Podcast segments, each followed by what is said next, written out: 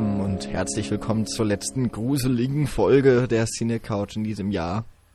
Zumindest hoffen wir, dass es einigermaßen gruselig war im Oktober für euch, im Horror-Oktober.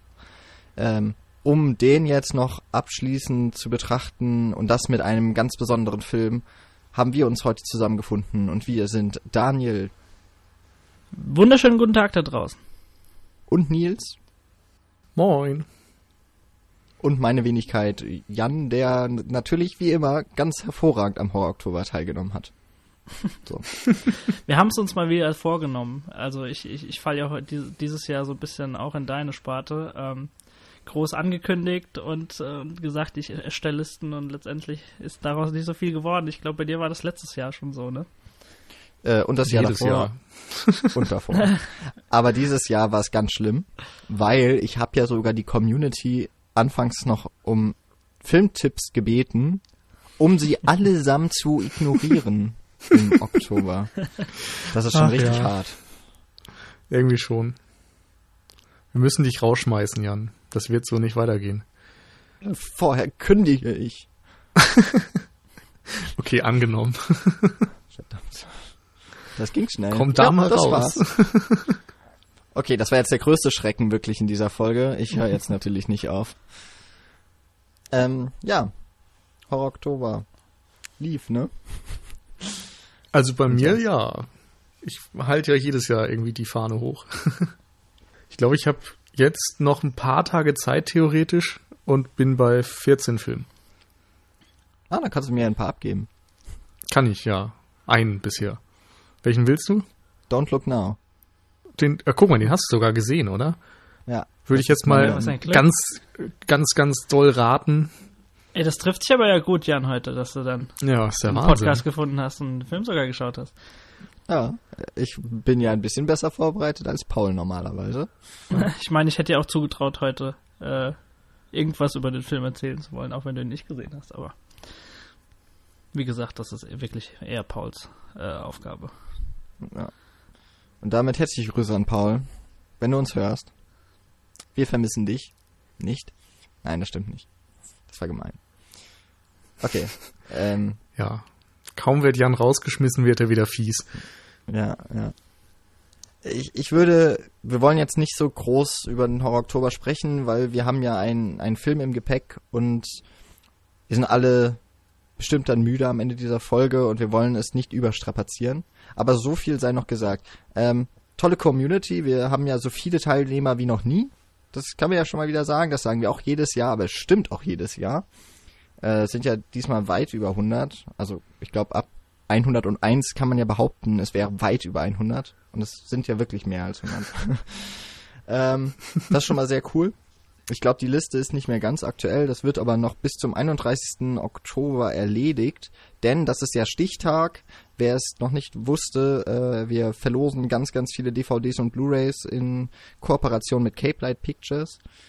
Welche Filme, das könnt ihr bei uns auf Twitter nochmal nachgucken. Auf jeden Fall, äh, alle, die sich bis zum 31. Oktober um 23.59 Uhr bei uns gemeldet haben, dass sie teilgenommen haben dann am Horror Oktober, nehmen an einer Verlosung teil. Es sei denn, sie sind Teil der Cinecouch oder Teil von Cape Light.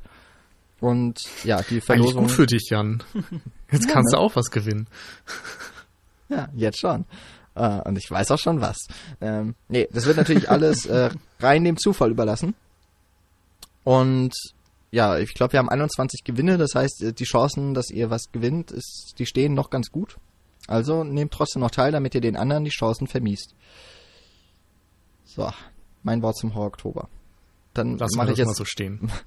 genau, mache ich jetzt noch weiter mit dem nächsten, was wir noch abhaken müssen natürlich, worüber wir uns mindestens genauso, nein, wir freuen uns natürlich sehr viel mehr als über eure Teilnahme am Horror Oktober, weil es gibt Leute, die geben uns Geld. Das äh, ist teilweise über Flatter immer noch der Fall. Wer auch immer das ist, wir können es nicht herausfinden. Außer wir müssten irgendwie Yahoo-Hacker fragen. Vielleicht haben die auch was bei Flatter noch rausgefunden. Äh, Dank auf jeden Fall an den oder diejenige, ähm, die uns da bespenden, immer noch monatlich. Und natürlich an Ulf P., unseren Patreon-Unterstützer. Heißt das dann Patron? Ja, ne? Patron ist dann, glaube ich, das Wort. Ich glaube, ja äh, unserem, unseren Mäzen. Ich nenne es immer Patronus. Expecto. Ähm, Genau. genau. Auch wenn Paul jetzt nicht dabei ist, also wir haben ja schon Witze auf Pauls Konto gemacht. Ich glaube, das zählt so in etwa, wie wenn Paul einen Witz erzählt. Nur, dass es witziger ist bei uns. Ich soll nicht so viel auf Paul rumreiten. Außer beim Pferdefilm. Da seid ihr aber auch meistens nur zu zweit und dann ist es okay. Dann könnt ihr euch die, die Kommentare um die Ohren schmeißen, das kriegen wir da nicht mit. Ja. Ja, das stimmt. Ihr könnt auch gerne Übrigens- Fifty Shades of Grey gucken und dann aufeinander rumreiten. Jeder wie er es mag halt, ne? Wir sind da ja offen und tolerant. Ja, aber das muss ich doch noch loswerden. Ich habe jetzt gelesen, Ostwind 3 geht in Produktion. Also langsam wird's wirklich, es gibt wieder Ich hatte, Futter ich hatte gehofft, ich habe die E-Mail gelöscht, bevor ihr die alles gesehen Aber gut. Oh Mann. Naja, Gut. gut. habt ihr wieder neues Futter für Podcast? Ja, Paul Auf jeden Fall. Super. Mehr, mehr Heu. mehr Heu, genau. Mehr Heu. So, wir kommen jetzt aber mal zum Thema. wir haben ja schon lange genug doch mal. herumgeredet. Ja, ja. Ich, man merkt vielleicht, ich möchte nicht so richtig über den Film sprechen, aber wir müssen es ja irgendwie machen. Ähm, mal schauen, wa- was das heute wird. Ähm, wir sprechen natürlich top aktuell über einen Film aus dem Jahr 1972, glaube ich. Äh, 73, oder? 73.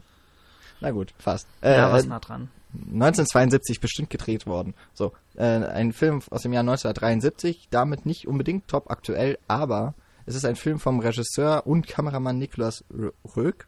Röck? Wie Rogue, auch immer. Ich nenne ihn immer Rogue. Sehr gut. Der hat äh, The Man Who Fell to Earth gemacht mit David Bowie und der hat ja jetzt im Oktober seine 4K Restauration Ultra HD Release im Heimkino gefeiert und glaube ich nochmal eine Kinotour, ich weiß nicht, ob auch in Deutschland, auf jeden Fall in England gehabt. Ähm, das war der Film, der folgte auf äh, Don't Look Now, über den wir heute reden. Und ja, was für eine Verbindung, ne? Und dann ist auch noch Oktober, man könnte fast meinen, wir haben ein Konzept. Oder einen Plan. Tja, schön wär's.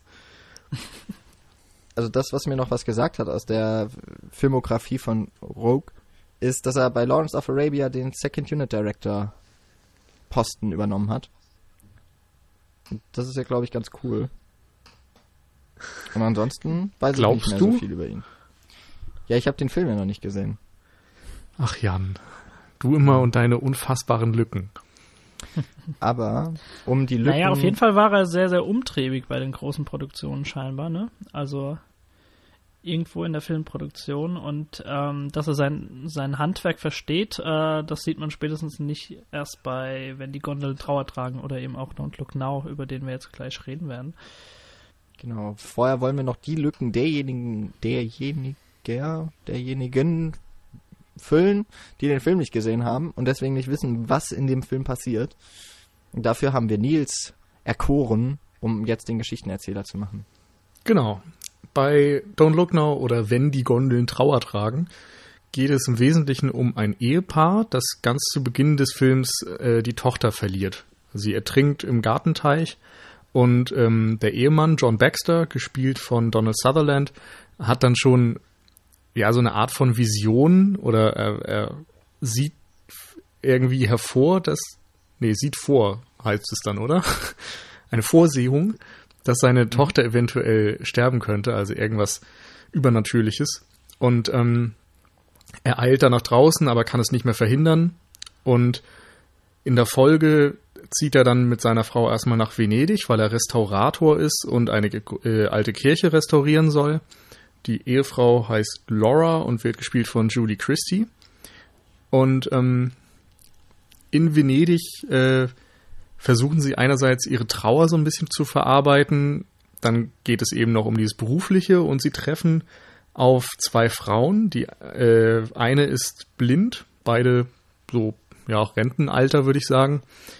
Und die blinde Frau hat das dritte Auge, also sie hat diese übernatürliche Fähigkeit, ja, wie soll man das nennen, so telepathisch irgendwelche Sachen zu sehen.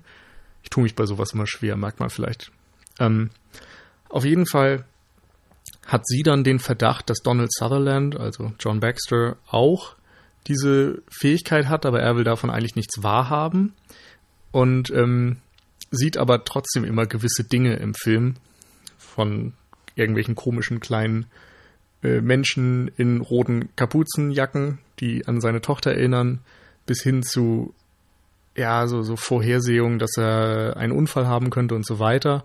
Und seine Frau wiederum glaubt der alten Dame sehr und äh, findet auch ein bisschen Trost darin, dass die ihr erzählt, dass quasi im Afterlife die Tochter lebt jetzt und dass es ihr gut geht und so weiter. Und, also ich spoilere jetzt komplett, falls es noch nicht viele Fragen gibt in der Richtung. Es endet letztendlich damit, dass Donald Sutherland getötet wird von diesem Menschen oder dem, ja, es ist eine alte Frau in diesem roten Kapuzenpulli und er stellt dann quasi fest, dass er schon zu Beginn des Films seinen eigenen Tod vorhergesehen hat und dann auch irgendwann im Filmverlauf seine Frau quasi gesehen hat, wie sie bei seiner eigenen Beerdigung äh, teilnimmt. Und so ungefähr ist dieser Film. Man merkt, vielleicht ist es nicht die äh, realistischste Handlung aller Zeiten und es ist auch und nicht auch unbedingt. nicht die, nicht die dankbarste Aufgabe für dich, Nils, das so zusammenzufassen, weil man merkt ja Danke, auch, dass, dass du so das feststellst, ja. Sehr gerne. Ich bring dir da einfach mal be äh, beiseite. ähm, aber man merkt sehr, sehr schnell, dass, dass das auf Bruchstücken teilweise aufgebaut ist. Also nicht nur was, was eine irrationale Handlung angeht, sondern auch die ineinander verflochten ist, äh, sehr bruchstückhaft erzählt wird. Der Zuschauer ist teilweise oftmals nur in der, in der, in der Situation wie, wie Donald Sutherland, also wie John Baxter und kann das alles nicht so wirklich deuten. Und ähm, das im Zusammenhang mit, mit dem Ort, äh, wo es spielt, ich weiß nicht, ob du es gesagt hast, äh, in, in Venedig, äh, ein Ort, der ja so äh, vor allem im Dunkel dann auch sehr, sehr labyrinthisch wirkt und diese Atmosphäre dann auch noch sehr, sehr gut äh, auffängt, äh, dass man nicht so wirklich weiß, wo man sich jetzt befindet und ähm, alles nur so Häuserschluchten sind und das atmosphärisch einfach nochmal sehr, sehr gut ähm, ja, untermalt, ähm, gibt es ein sehr, sehr schönes Bild ab, auf, ähm, worüber man aber, also es ist ein bisschen anstrengend darüber, oder zumindest sehr komplex und man muss, man muss so ein bisschen überlegen, oder auch unsere Aufgabe ist es jetzt so überlegen, von wo wir das Ganze so ein bisschen aufrollen, würde ich fast sagen. Dann fangen wir doch mit dem naheliegendsten, glaube ich, an. Ist das überhaupt ein Horrorfilm? Ist das ein Thriller? Ist das ein Melodram? Was, was ist eigentlich, wenn die Gondeln Trauer tragen? Ein, eigentlich ein sehr schöner deutscher Titel, muss ich sagen. Wobei Don't Look Now ja irgendwie noch so eine Aufforderung ist. Auch schön. Hm, Ist stimmt. vielleicht auch mein Fazit. Hä? Also man Das könnte auch. Don't Look Bad sagen. Was? Also ja, also ich konnte, ich sag, Okay, Jan also, hat also offiziell keine Ahnung. Also ich muss mal so anfangen. Also ich hatte ich hatte wirklich einen schlechten Start schon direkt mit dem Film, weil ich habe ihn mir ausgeliehen. Und große Warnung an alle diejenigen, die über den Spoiler irgendwie hinweggehört haben, den Film trotzdem noch nicht gesehen haben und jetzt so denken, boah, den leih ich mir aber mal digital. Macht das nicht bei Amazon. Weil da gibt's nur die deutsche Tonspur. Und das hat mich so geärgert, dass ich dafür Geld ausgegeben habe. Also das war sowieso schon mal ganz schlecht. Und Aber das weiß man halt trotzdem normalerweise vorher, oder? Das wurde mir nicht angezeigt. Ich habe gedacht, wenn ich bei Amazon mir einen Film für Geld leihe, dann habe ich auch auf jeden Fall alle Tonspuren, die, also zumindest die Originaltonspur und eine Synchronisation, die ich dann links liegen lassen kann. Hm, Aber das habe ich, also es wurde mir nirgends angezeigt. okay. Das hat mich traurig gemacht. Ich, ich kenne das schon gar nicht mehr anders bei Amazon. Ja, ja genau. Aber, aber irgendwie war dann das, was halt passend ist. Ich musste auch meine Trauer verarbeiten mit diesem Film, eben die deutsche Synchronisation zu hören. Und die mussten halt die Trauer um den Verlust ihrer Tochter irgendwie nachempfinden oder, oder Mhm. äh, nicht Ja. nachempfinden, die mussten den durchleben. Und ich finde, eigentlich war ich damit schon mal genau auf der Ebene. Ich finde auch von der Fallhöhe her genau auf der Ebene wie dieses Ehepaar. Aber so ganz wollte das dann bei mir trotzdem nicht ankommen, was der Film auslösen könnte, sollte. Interessanterweise muss man auch reinwerfen, dass, dass diese komplette Trauerphase, die diese beiden durchleben, also natürlich wirkt das in Venedig nach, ähm, wenn sie dann natürlich auch äh, ja diese Informationen bekommen, dass ihre dass ihre Tochter doch irgendwie noch bei ihnen ist, dass trotz dessen diese komplette Trauerphase, die sie auch noch in England durchleben, komplett ausgeblendet wird. Also die wird nicht gezeigt. Das ist ein sehr sehr harter Cut von dieser ja Anfangssequenz hin zu äh, hin zu der Arbeit, die er dann in Venedig aufnimmt. Aber da können wir gleich auch nochmal dann gesondert drauf zu sprechen kommen, weil ich will unbedingt auch nochmal äh, auf die auf die Anfangssequenz zu sprechen kommen, weil da sehr sehr viel angelegt wird und Wurzeln geschlagen werden, die sich ja dann teilweise im im Film so ausstrecken und in alle Richtungen führen und äh, das sehr, sehr gut dann auffangen. Ähm, um deine Frage aber nochmal aufzugreifen, du hast nach den, ja, nach einer konkreten Einordnung für die Genres gefragt. Ähm, ich finde es sehr, sehr schwierig, gerade bei diesem Film, weil er sich so, also ich habe das Gefühl, dass er sich so bewusst entzieht und oder dieser, dieser er, er, versucht nicht so wirklich, äh, dir die Möglichkeit zu geben, ihn in den Genres Horrorfilm, Thriller oder Melodram oder so weiter einzuordnen. Also das Ganze, du merkst es ja schon in, äh, letztendlich in den ganzen Situationen, wenn es dann wirklich zu diesem Übersinnlichen auch kommt, also wenn diese beiden Frauen dazukommen. Das wird oftmals wirklich nur angedeutet und ist eine Frage der Perspektive. Und ähm, genauso wie das ja im Grunde auch schon so eine Gratwanderung ist, wo du nicht eindeutig sagen kannst, ob ob da jetzt äh, ja was Übernatürliches am Werke ist oder ob das tatsächlich nur in der Psyche verankert ist, der Frau oder auch bei John Baxter, die immer noch diese schwere, diesen schweren Prozess durchlaufen. Es können, können natürlich auch mögliche Sinnestäuschungen einfach nur sein oder ja, Dinge, die sie, die sich auf jeden Fall nicht eindeutig festlegen lassen. Und genau so kannst du das im Grunde auch bei den Genres äh, ja projizieren. Hm, er folgt ja auf jeden Fall nicht zu diesen klassischen Mustern, würde ich sagen. Mhm. Also er beginnt von der, oder ich würde sagen, die, die Handlung, die wir eigentlich sehen, hat sehr viel mit einer Tragödie oder einem Drama zu tun, mhm. weil es eben insbesondere um diese beiden Figuren geht, um das Ehepaar, das versucht wieder in die Spur zu finden und vielleicht auch eben ein bisschen später ansetzt. Also wir sehen eben den Unfall, dann nicht die Zeit in England, das hast du ja richtig gesagt, aber dann geht es eben in Venedig trotz allem nicht einfach weiter. Also mhm. so ein Ereignis überdeckt ja auch immer das Leben, was danach folgt. Das kannst du ja nicht einfach vergessen. Und das merkt man eben sehr stark. Auch wie die beiden sich annähern, wie sie unterschiedlich dann mit dieser Trauer auch und der Verarbeitung umgehen. Und das hat natürlich Züge von Drama und so weiter. Auf der anderen Seite gibt es eben dieses Übernatürliche und immer eine ständige Bedrohung irgendwie. Ich finde auch gerade, dass die Nachtszenen in Venedig immer so was, ja, ich weiß nicht, ob ich da direkt in Richtung deutschen Expressionismus gehen will, aber das, man hat eben schon diese Schatten und irgendwie eine bedrohliche Atmosphäre und eine Stadt, die irgendwie ja nicht unbedingt dem Bild entspricht, was man vielleicht von den Postkarten kennt, vom Canale Grande und so weiter, was äh, immer strahlend im Sonnenschein liegt und so weiter, sondern es ist irgendwie düster, es ist dreckig, es ist rau und ähm, dann ist es eben auch noch interessant, dass Venedig diese Stadt ist, die voll mit Kanälen ist und voll mit Wasser und die Tochter ist eben ertrunken. Also da haben wir auch noch mal so eine Verbindung, dass äh, mhm. sie quasi dieser Trauer oder diesem Ereignis nie so wirklich entgehen können. Und da finde ich, sind viele Dinge dann auch vom Horrorfilm zumindest inspiriert. Ähm, und Thriller-Elemente weiß ich gar nicht. Die sehe ich am wenigsten, glaube ich. Ich glaube, so, was ich mit Thriller vielleicht meine, ist eher auch so eine Art von Psychothriller, weil ja der, die Hauptfigur schon mit diesen Vorahnungen, die sie hat, die aber nicht einordnen kann, so, mhm. ist schon irgendwie eine gebrochene Psyche einfach in sich trägt. Mhm.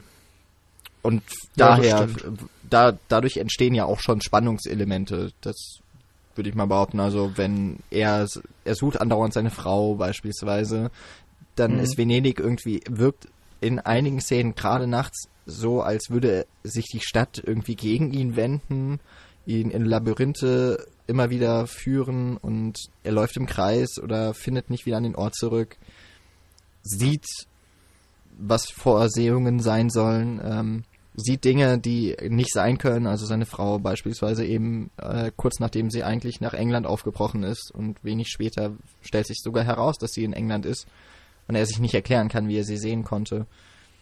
Hm. Hat sowas von Paranoia zumindest auch. Hm. Ja. Es ist natürlich auch wieder diese schwierige Trennung zwischen Horrorfilm und Psychothriller. Da verlaufen die Grenzen ja, ja ein bisschen fließend.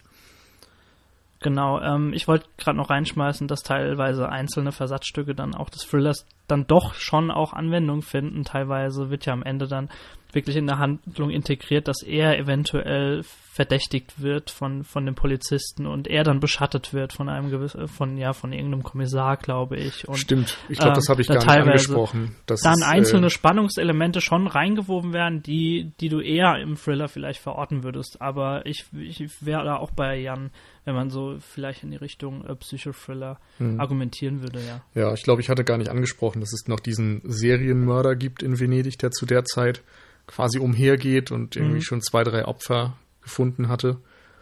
Das wird ja auch nur sehr im Hintergrund erzählt, aber es ist eben noch ein Aspekt, da habt ihr recht. Bei der Art und Weise, wie der Film eben mit diesen Eltern umgeht, die ein Kind verloren haben, musste ich ein bisschen an Broken Circle Breakdown denken. Ich glaube, ihr kennt den Film, oder? Ja.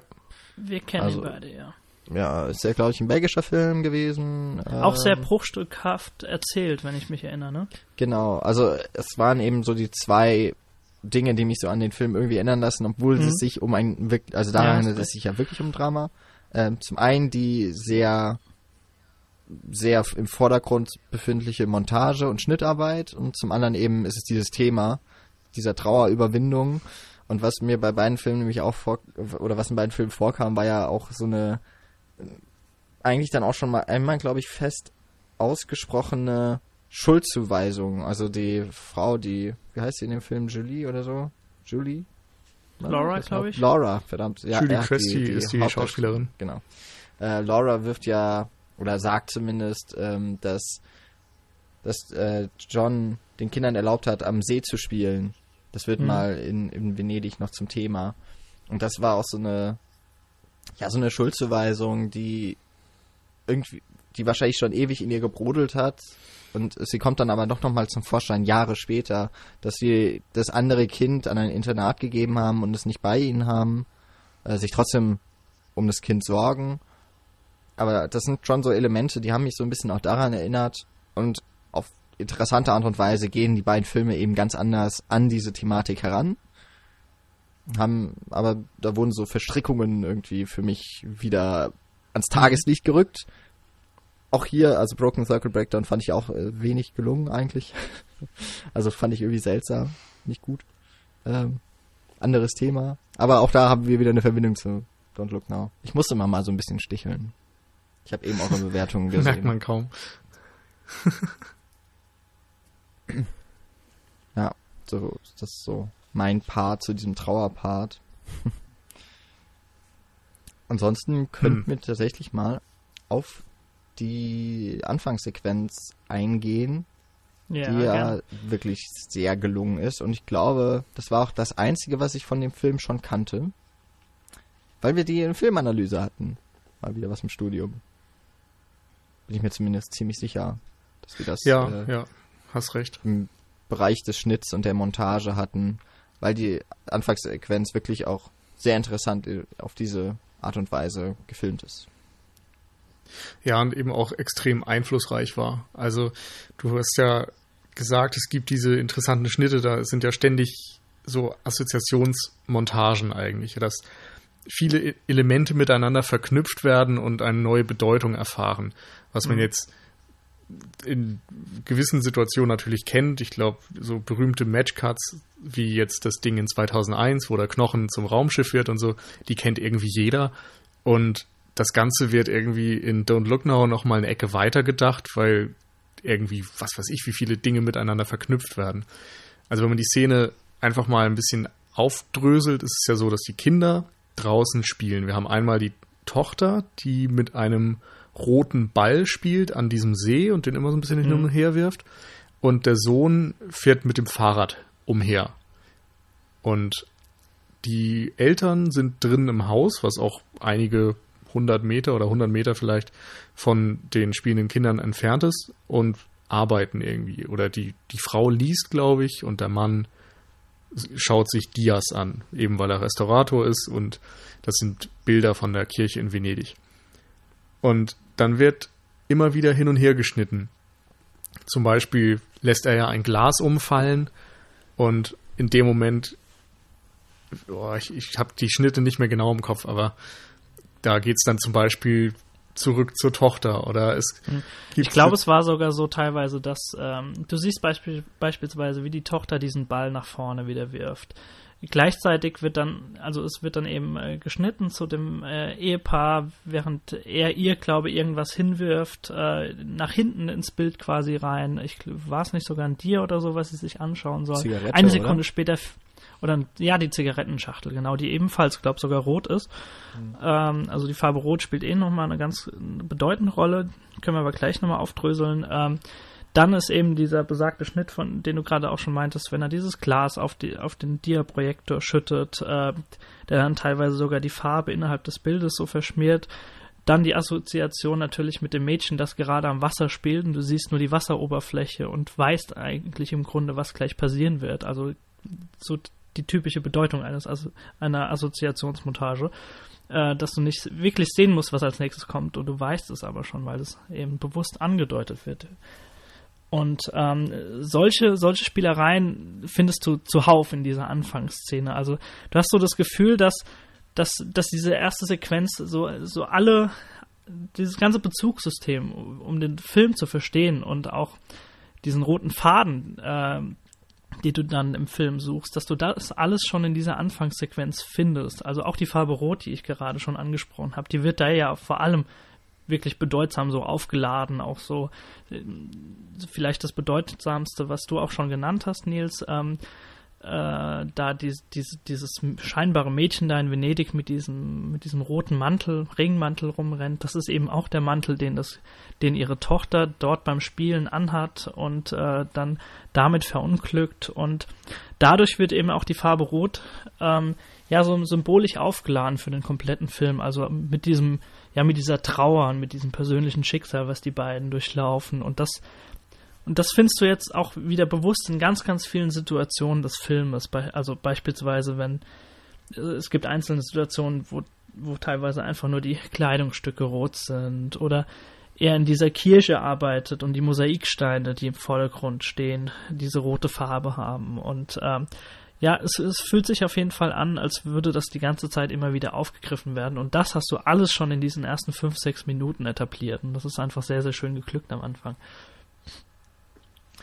um noch so ein paar Begriffe reinzuwerfen, um äh, mit filmanalytischem Know-how zu glänzen, dass wir wahrscheinlich auch gar nicht so haben, wie wir manchmal damit, äh, wie wir so vorgebend.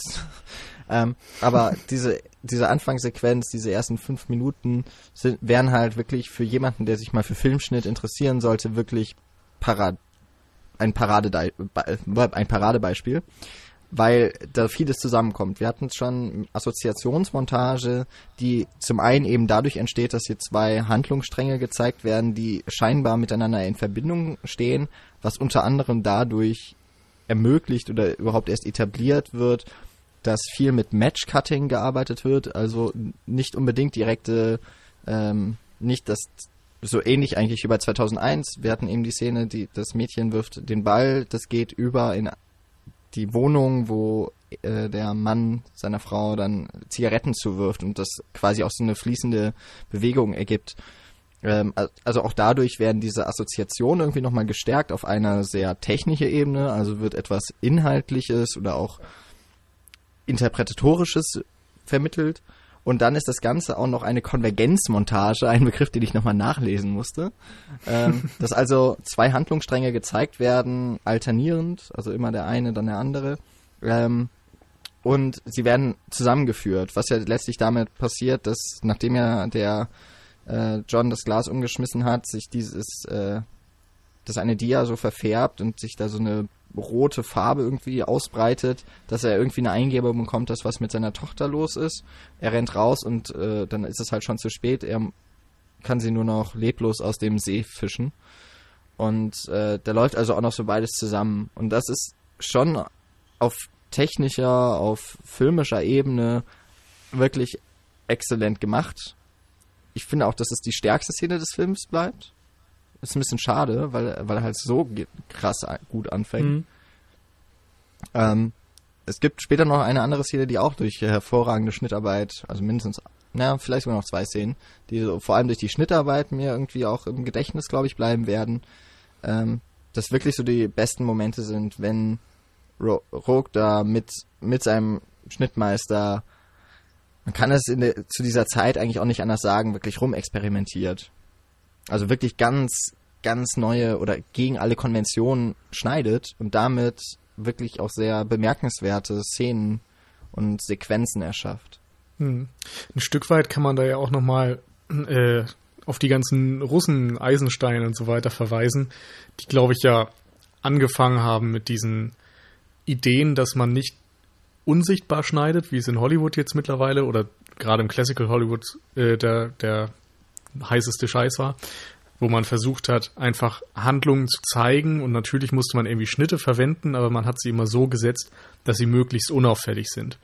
Bei den russischen Formalisten dagegen, das war halt wirklich schon so um 1920 rum, da haben sie versucht, Schnitte mit Bedeutung zu füllen und ähm, mhm. eben sehr viel Wert auf Montage gelegt, in dem Sinne, dass man gewisse Bedeutung draus ziehen kann. Berühmte Beispiele sind da immer zum Beispiel, äh, ich glaube, war das Streik oder Oktober? Ich verwechsel das immer. Aber wo Kannst du eigentlich an beides anführen? Also äh, ja, stimmt. Hat er in jedem Film. Ich meinte jetzt diese rituelle, nee, Quatsch, das ist keine rituelle Schlachtung, sondern die Schlachtung von einem Ochsen, glaube ich, die dann äh, parallel geschnitten wird mit ähm, einem Aufstand von Arbeitern, der blutig niedergeschlagen wird? Ähm, also es gibt auf jeden Fall im russischen Kino, ich glaube, das dürfte sogar, ist das Streik? Äh, also die berühmte Szene auf der Odessa-Treppe, meinst du die? Das nee, nee, das ist Potemkin. Ah, Potemkin ist das, genau. Äh, aber in der steckt ja aber. jetzt nicht dieses, ähm, nein, in der steckt schon Bedeutung, aber nicht, dass man da zwei verschiedene Handlungsstränge hätte, die ja, ja. symbolisch hm. etwas Ähnliches vermitteln sollen. Aber andere haben sich eben auch dran orientiert. Also wenn man zum Beispiel an Apocalypse Now denkt und das Ende dort mit der hm. rituellen mhm. Schlachtung, das ist ganz klar an Eisenstein und so weiter angelehnt. Und ich denke mal, Nicholas Rogue hat sich da auch zumindest inspirieren lassen und sich dann überlegt, wie man mit dem Schnitt und der Montage noch mehr experimentieren kann, wie man das vielleicht modernisieren kann und jetzt mhm. 50 Jahre später quasi noch neue Dinge probieren kann. Ja, zumal es ja damals vor allem dahingehend entwickelt wurde, dass du auf einer gewissen Ebene teilweise auch gegen politische Ideologien vorgehen kannst, äh, während du ja gewisse Dinge natürlich nicht aussprechen darfst, aber im Film darfst du dann kannst du durch solche Dinge wie Assoziationsmontage und ja bewusste Schnitte kannst du dann ja, gewisse Werte vermitteln. Äh, ja, die, Bedeutungszusammenhänge herstellen. Genau, richtig. Und ähm, das ist nur, nur mehr als konsequent, dass jetzt vielleicht das auch so in den, in den 70ern äh, oder vielleicht auch schon weitaus früher, aber jetzt beim konkreten Beispiel, was wir hier haben, durch Rogue, ja künstlerisch aufgegriffen wird und ja in einer gewissen Form vielleicht auch weiterentwickelt wird. Wollt ihr zu der Anfangsszene noch was ergänzen?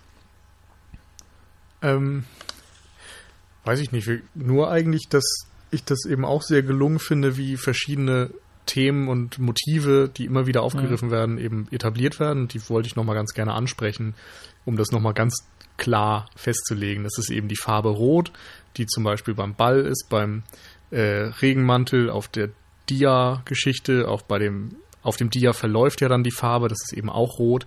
Das wird eben sehr klar gezeigt. Dann Wasser, mit dem Ertrinken, das Glas, das umfällt und so weiter. Dann liest die Frau, glaube ich, ein Buch, was schon ein bisschen mit irgendwelchen übernatürlichen Dingen, Vorhersehungen und sowas zu tun hat. Ähm, das wird also auch schon etabliert. Und ja, ist da noch was? Ich glaube nicht. Der Tod. Ja, das vielleicht. sind auf jeden Fall die, die, die prägendsten, ja, den Tod vielleicht auch noch, das sind definitiv die prägendsten Dinge und ich finde es auch ganz wichtig, dass du das einfach nochmal erwähnst, also diese ganzen Hinweise, Symbole, Andeutungen und so weiter, weil ich habe auch im Laufe des Films wiederum so das Gefühl gehabt, dass genau das, also diese Zeichen, diese Symbole, die den ganzen Film so durchsetzen, ähm, im Grunde das einzige sind, die ja für so eine gewisse Verzahnung von diesen ganzen Zeit- und Handlungsebenen zuständig sind. Also ansonsten gibt es ja teilweise wirklich nur dieses bruchstückhafte und irrationale aufeinanderfolgende Handlung. Also im, im krassesten Fall natürlich dann, wenn er sie, wenn er seine Frau sieht, die letztendlich dann zu seiner Beerdigung unterwegs ist gerade und ähm, mhm. diese, diese Symbole und Hinweise und Andeutungen mhm. sind das Einzige, was dieses ganze Konstrukt so in irgendeiner Weise zusammenhält.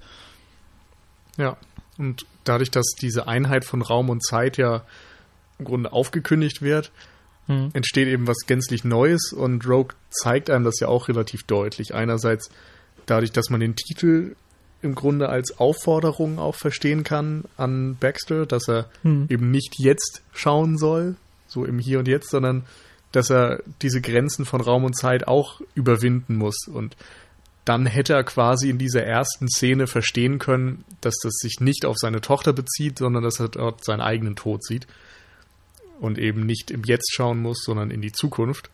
Ähm, und andererseits haben wir am Ende von dieser Eingangssequenz eine Soundbrücke, wo, glaube ich, vom Schrei äh, der, der Ehefrau von Julie Christie im auf Sound übergeblendet wird auf den Bohrer, ja. genau, mhm. in Venedig. Und dadurch wird ja dann auch einfach so eine ja, zeitliche Brücke geschlagen, die einen mhm. eigentlich erstmal fast so ein bisschen vor den Kopf stößt. Also man erwartet das. Das nicht. ist auch dieser, dieser harte Schnitt, den ich vorhin kurz angesprochen habe. Also du kriegst ja trotz dessen, dass, dass du mitbekommst, in welchem Prozess sie sich befinden, kriegst du ja trotzdem mit, dass da eine gewisse Zeit lang schon äh, vorüber ist und äh, ja diese Trauerphase natürlich noch an äh, no, natürlich immer noch an äh, also immer noch da ist, aber ähm, ja, die, die, schon monatelang da jetzt das durchlebt haben. Und ähm, ich finde das auch sehr, sehr passend, also gerade zu diesem Bruchstückhaften, was ich gerade erwähnt habe, dass er, dass er Restaurator ist und das wunderbar in der allerersten Szene dann auch schon also aufgefangen wird und er in seinem Beruf so gezeigt wird, hm. weil er in einem Beruf arbeitet, also passt wunderbar zu Venedig und Venedig passt auch wunderbar zu diesem Thema des Filmes, weil in Venedig schon immer diese verschiedenen Zeitlinien ineinander gelaufen sind. Also die Vergangenheit, die Gegenwart, die Zukunft, teilweise, also gerade auch in den, in den Gebäuden. Es werden teilweise Fassaden restauriert, G Gebäude, die ineinander einstürzen, Gebäude, die auf andere, äh, auf anderen Ruinen errichtet werden. Und das läuft alles so ineinander über und das greift das Thema des Filmes sehr, sehr gut auch schon auf. Ja, das stimmt. Ich habe auch gedacht, so dass ein Restaurator ja auch irgendwie versucht, wieder Dinge in Ordnung mhm. zu bringen auf eine Art. Und das ist ja auch das, was sie mit ihrem Leben und mit dieser Trauerarbeit selbst probieren. Und dann gibt es auch noch in einer Szene ein schönes Bild, wo er ähm, ein Mosaik wieder zusammensetzen muss. Und dieses Zusammenpuzzeln, etwas zusammensetzen und irgendwie ein schlüssiges Bild draus zu machen, das mhm. ist ja letztendlich auch das, was er mit den ganzen Hinweisen, die er durch sein drittes Auge vor sich sieht, machen müsste. Aber eigentlich eher auch das, was der Zuschauer machen muss, wenn er das den auch. Film sieht. Also äh, Venedig habt ihr erwähnt. Ich finde nämlich auch, dass vor allem ziemlich, also nicht nur auch wegen der Elemente mit dem Wasser beispielsweise, dass da Venedig sich so als Kulisse sehr gut angeboten hat für den Film. Auch noch die Orte, die da ausgewählt werden. Du hattest es schon gesagt, das ist irgendwie nicht der der große Kanal von Venedig, den man als Postkartenmotiv kennt. Es sind auch nicht die schönen Kathedralen und Kirchen, die man kennt, sondern das, was man sieht, ist ein bald schließendes Hotel, bei dem schon eigentlich alles zusammengepackt ist, in dem Hotelzimmer von äh, John und ich vergesse immer ihren Namen, Laura, ja. von John und Laura, äh, das, das hat irgendwie noch diesen das hat noch die Schönheit von einst, aber der Rest ist halt schon ziemlich runtergekommen die Kathedrale selber ist fast ja nur noch Schutt und Asche. Und auch eigentlich der Rest ist mehr so ein Morast, der eigentlich eher dazu droht, dass er auch noch mit dem Wasser versinkt. Was ja tatsächlich mit Venedig passiert. Es sinkt ja immer weiter ab. Mhm. Ähm, und diese Wahl des, des Drehorts, ich weiß nicht genau, also der, der Film basiert ja auf einer Kurzgeschichte, ob die auch in Venedig spielt. Ich glaube schon, bin mir jetzt nicht ganz sicher, aber ähm, ist ja wirklich ganz, ganz bewusst gewählt und das äh, musste ich jetzt eben auch so denken, wie mittlerweile Detroit beispielsweise im amerikanischen Film gerne gezeigt wird, um so das Pessimistische irgendwie Bild, das gerade so in Amerika ja auch irgendwie en vogue ist bei den Independent-Filmemachern, äh, das auch noch mit zu transportieren, eben durch die Auswahl der Location. Und das wurde hier mit Venedig eigentlich auch gemacht. Also fast so, mhm. als hätte man Venedig gecastet für diesen Film. Ja, und interessanterweise ist ja Venedig dann eben eine Stadt, mit der man das normalerweise nicht assoziieren würde. So bei Detroit hat mittlerweile jeder im Kopf, dass es irgendwie diese Stadt ohne Zukunft ist. Aber bei Venedig denkst du eben in erster Linie tatsächlich an, so die Stadt der Liebe und bla. Ist vielleicht eher Paris, aber der naja. man, genau, man kennt so Kunst und man kennt irgendwie dieses romantische Bild eben von irgendwelchen Gondeln, wo Verliebte sich kutschieren lassen und so weiter. Und dass Venedig dann auf so eine andere Weise gezeigt wird, kann man eben auch wieder auf so einen Trauerfall zurückführen, mhm. dass dort auf einmal eben die, die Schönheit der Welt für dich nicht mehr existiert, sondern alles sieht irgendwie dann trist und grau und dreckig aus.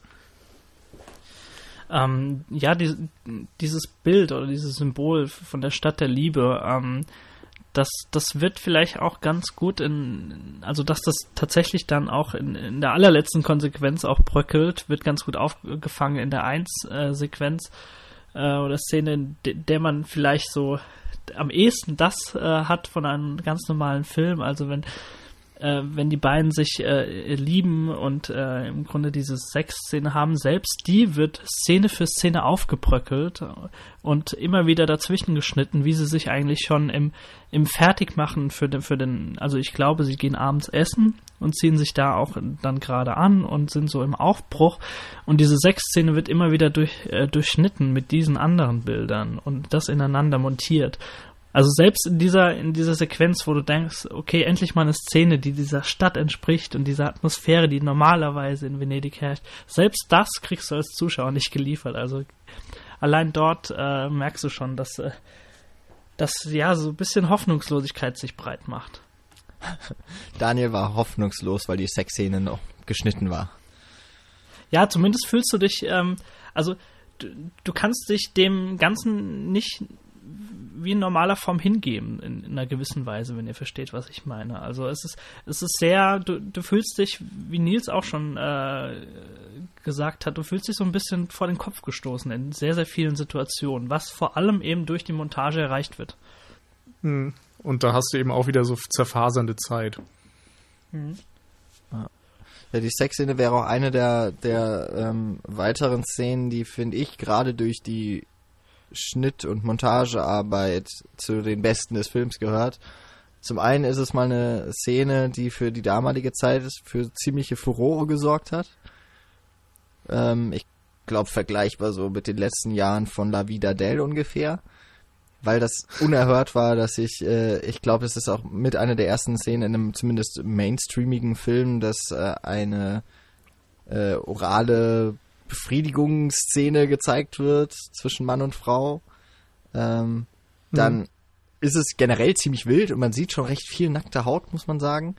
Und mhm. ich habe dann noch gelesen, dass unter Umständen, weil eben diese Sexszene sehr auch für Aufsehen gesorgt hat und vor allem auch im bei den Zensurbehörden ähm, Alarmglocken hat läuten lassen, dass diese Inserts dann quasi oder dieses diese äh, Flash-Forwards zum Anziehen, zum Bereitmachen, zum Abendessen oder zum Ausgehen, dass das so mit reingeschnitten wurde, auch um diese Sexszene irgendwie im Film drin zu behalten, aber quasi äh, ja ein bisschen zu vertuschen, mhm. dass es für diese für die damalige Zeit ziemlich hardcore ist, weil ich glaube sogar nach englischen ähm, Vorschriften so für die Freigabe durfte kein Auf und Ab, also keine Hüftbewegungen durften gezeigt werden beim Echt? Sex. Und deswegen oh wurde auch quasi immer so geschnitten, dass sie von einer Stellung so quasi in die nächste kommen, aber man sieht halt nicht, wie wirklich so die Penetration hätte sein sollen. Ja, ich habe gerade nochmal nachgeschaut, ähm, der letzte Tango in Paris, der hat ja auch immer so, was Sexdarstellungen angeht, für Furore gesorgt mit Marlon Brando. Der ist sogar 72 erschienen, also ein Jahr vorher. Insofern scheint das ja auch so eine Phase gewesen zu sein, wo gerade so ein bisschen ja, versucht wurde, die Tabugrenze ein bisschen auszudehnen. Also ich könnte mir vorstellen, dass es, also zum einen natürlich 68er Bewegung geht es ja auch einher mit so ne, freierer Liebe oder überhaupt freier Liebe, dass sich das dann auch so nach und nach im Film irgendwie wiederfindet. Jetzt müsste ich äh, überlegen, von wann Nagisa Oshimas im Reich der Sinne ist, aber es ist, glaube ich, 76 gewesen. Also Hm. Boah, die keine 70, Ahnung. Aber das ist ja wirklich, das ist ja schon fast ein Porno, was man da sieht. Ähm, Mhm. Dass das schon so eine Zeit war, da wurde auf jeden Fall mehr ausprobiert. Und vielleicht wurden auch die Skandale da eben bewusst äh, schon vorweg auch in die Planung mit einbezogen. Schadet ja dem Film jetzt so an sich nicht. Es ist halt interessant, dass möglicherweise diese, diese sehr interessante Art und Weise dieser Sexszene mit eben den, mit diesen ähm, geschnitten mit den Szenen, die später erst stattfinden, äh, eben mit dem Bereitmachen, dass das vielleicht auch so darauf zurückzuführen ist, einfach um eine Freigabe für den Film zu erhalten. Ähm, und eben auch interessant, dass ja Steven Soderbergh in Out of Sight dann quasi genau das dann mit George Clooney und Jennifer Lopez quasi kopiert. Hm. Da Aber gibt's auch eine andersrum, Sexszene. Ich- Ich glaube, genau, die, ich glaub, die lernen sich quasi kennen oder? und dann, ja, genau. Genau, das Gespräch am, am Din Dinnertisch und dann die, der Sex im Hotelzimmer. Aber ja, insofern, diese Szene hat dann auch auf jeden Fall die, naja, oder ist in, im Gedächtnis geblieben. Ja. Mhm. Ähm, wollen wir vielleicht mal ein bisschen auch äh, auf den Punkt zu sprechen kommen, wenn dann tatsächlich so das Übernatürliche bisschen äh, in den Film Einkehr hält, äh, sprichwörtlich eben mit den beiden älteren Damen. Ähm, ähm, sollen wir da kurz drüber sprechen? Ja. Ich glaube, das, das, das allererste Mal, dass die beiden tatsächlich dann äh, im Film vorkommen, ist bei diesem Essen, oder? Habe ich das richtig in Ja, das Erinnerung? ist, glaube ich, schon fast direkt am Anfang, oder? Also wir haben diese Soundbrücke, wo er in Venedig ist, dann sagt er so, ich muss Feierabend machen und direkt danach sind sie im Café oder so. Also die Baxters eben. Und da fallen die Frauen dann zum ersten Mal auf und Laura geht dann irgendwie mit auf die Toilette, weil sie denen helfen will oder so. Genau, genau. Und dann ähm, ich, ist es eben auch die blinde äh, Dame, die ihr dann tatsächlich sagt, dass, äh, dass sie ihre Tochter gesehen hat, die bei den beiden sitzt und die, ähm, die äh, total lächelt und glücklich ist und scheinbar damit sagen möchte, dass es ihr gut geht dort, wo sie sich befindet. Und das ist so der erste Punkt, äh, in dem du und äh, die erste Situation äh, innerhalb des Films, in der du dich fragst, ob wirklich etwas na- Übernatürliches da einhergeht. Also gerade in der Anfangssequenz ähm, ist es natürlich, äh, du hast ja auch schon gesagt, Nils, dass, dass auch John diese, dieses zweite Gesicht oder das dritte Auge oder wie auch immer man das nennen möchte, diese Gabe hat und im Grunde schon spürt, dass dort draußen irgendwas Gefährliches gerade passiert und dann im Grunde schon im Begriff ist, dorthin zu rennen, wenn sein Sohn ähm, sich bemerkbar macht, dass was passiert ist. Aber dennoch äh, fühlt es sich dort natürlich durch die Montage so ein bisschen an, aber dennoch ist es dort eher, ja, im Grunde wie so, so ein Melodram aufgezogen. Und dann kehrt wirklich so die, die, dieser erste übernatürliche Faktor äh, kommt dann so in den Film rein. Ähm, ich weiß nicht, wie ihr das so aufgefasst habt. Ja, also Mhm. das, ich habe auf jeden Fall nicht am Anfang irgendwie gemerkt und ich wusste auch vor, im Vorfeld nicht, dass John diese Gabe auch hat. Dementsprechend war das dann auch für mich als die eine ältere Frau, also ich glaube, das war ja sogar die Blinde, die eben dem John auch diese Gabe zuschreibt, aber dass er das eben nicht weiß und so ging es mir eigentlich auch. Also das mit dem das mit diesem ersten Gespräch dann mit den mit diesen Zwillingen oder? Das sind ja, glaube ich, Zwillinge oder zumindest Schwestern. Ähm, dass, dass dort eben auf einmal jetzt auch nochmal so eine übersinnliche Ebene aufgemacht wird. Ich fand es nur schon im Vorfeld so ein bisschen seltsam, dass die, ich glaube, sobald die im Café sind, also das Ehepaar, sind auch diese Schwestern direkt irgendwie immer wieder im Bild und auch teilweise in Nahaufnahmen und irgendwie hat man so das Gef sehr befremdliches Gefühl, weil sie eigentlich ja nicht wirklich etabliert worden sind. Sie werden einfach mit reingeworfen und es ergibt sich dann ja erst im Nachhinein, warum sie starren und warum sie überhaupt da sind.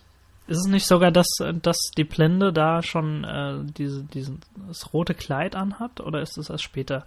Also wäre auch, ich, ich habe es gar nicht mehr genau im Kopf, aber wäre auch so ein Punkt, warum der Zuschauer da schon so von der Blickrichtung her drauf äh, tendiert auf diese zwei Damen, die sich da im Hintergrund befinden und immer wieder auf, aufgenommen werden. Kann aber auch sein, dass die dieses rote Kleid auch später erst trägt, weiß ich jetzt nicht mehr genau. Eine zweite Sache, die sich dann ja auftut, also nicht nur dieses Übersinnliche, sondern es wird dem ja so ein Gegenpol irgendwie auch noch entgegengesetzt, in dem John auch bemerkt, dass sie beobachtet werden und ja auch äh, zu den Frauen rüberschaut und so da eigentlich diese Paranoia beginnt. Also das, wie John irgendwie die Welt wahrnimmt, nämlich irgendwie der, der wird verfolgt und später diese Frauen haben meine Frau entführt. Ähm, auf der einen mhm. Seite und auf der anderen Seite eben dieses, na, vielleicht auch das Bedürfnis zu helfen und zu warnen oder zu zu beschwichtigen, zu versöhnen und so weiter, was eigentlich von den Frauen ausgeht. So ein vom typischen Horrorfilm wird man jetzt vielleicht von diesen beiden Frauen, gerade von so einer Blinden mit äh, mit übersinnlichen Fähigkeiten, wird man wahrscheinlich eher erwarten, dass da in der, dass in denen irgendwie der Teufel steckt. Aber es ist ja genau umgekehrt eigentlich. Oder ja, nicht wirklich genau umgekehrt, weil in ihm steckt er ja auch nicht. Aber ähm, von denen geht eigentlich gar nicht die Bedrohung aus. Es wird aber so hm. schon impliziert. Hm. Ja, ich glaube, das liegt auch daran, dass er das so wahrnimmt und wir im Film eben im Grunde seine Perspektive einnehmen. Ja. Hm. Ähm, ich habe auch das Gefühl, dass so das die erste Sequenz ist, in der tatsächlich so dieser, dieser langsame und stetige Bruch äh, zwischen den beiden, also zwischen John und Laura, äh, so das erste Mal so, die, beziehungsweise die ersten Risse bekommt. Also da ist es tatsächlich dann ja auch so, dass sie ähm, im Laufe oder nach dem Gespräch mit den beiden Damen, äh, denen sie dann ja tatsächlich glaubt, weil sie, weil gerade die blinde Dame sehr, sehr ja selbstbewusst oder sehr detailliert von ihrer Tochter äh, über gewisse Informationen redet, die sie eigentlich gar nicht haben kann und sie ihr dann eben auch glaubt.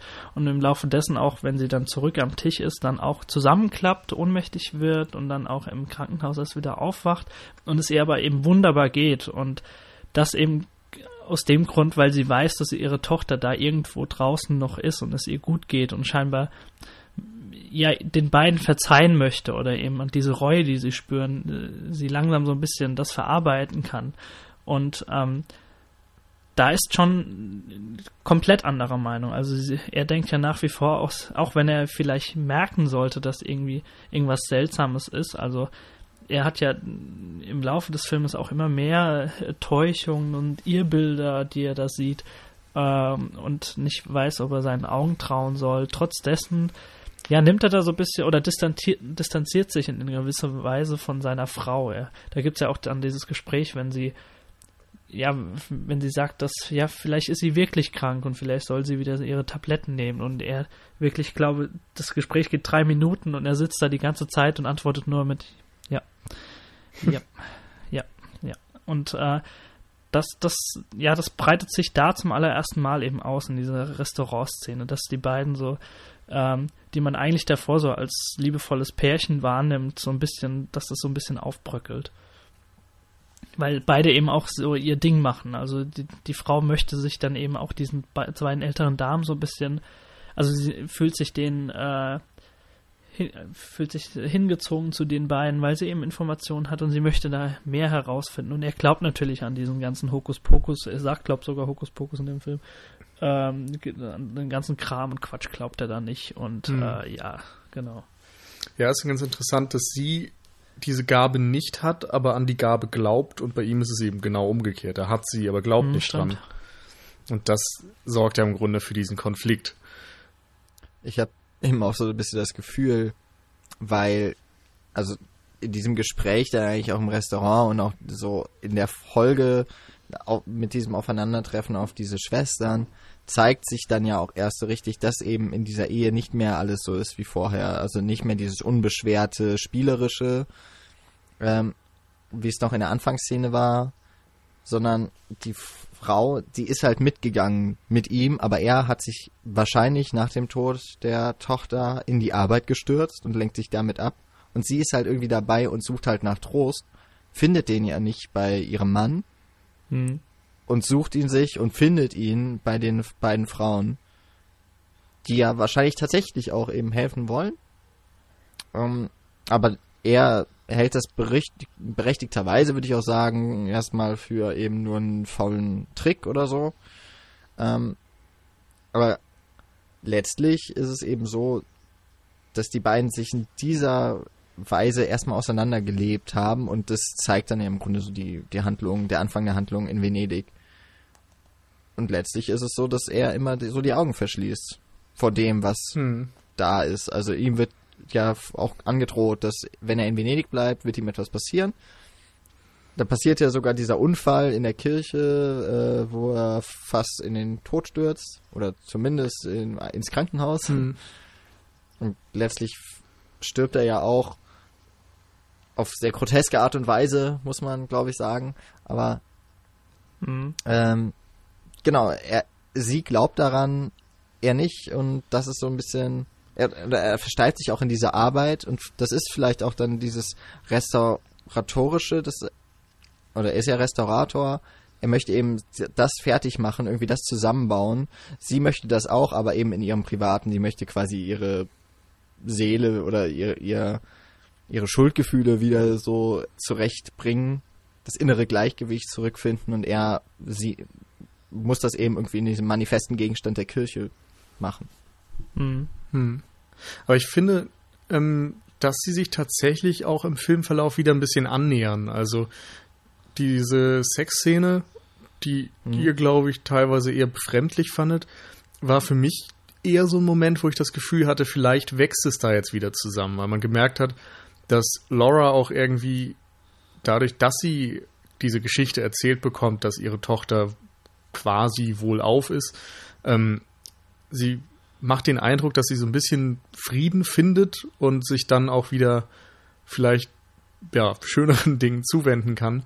Ähm, und dieses Anziehen, was man danach oder was man während der Sexszene immer dazwischen geschnitten bekommt, finde ich, ist eben auch so ein Moment der Normalität. Und mhm.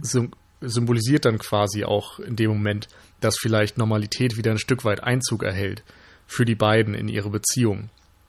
Und nur in der Folge kommt es dann eben wieder dazu, dass der Sohn sich ja irgendwie verletzt und die äh, Laura mhm. dann abreisen muss und so weiter und dann wieder diese ganzen Anzeichen sich mehren, dass es äh, in Venedig gefährlich sein könnte.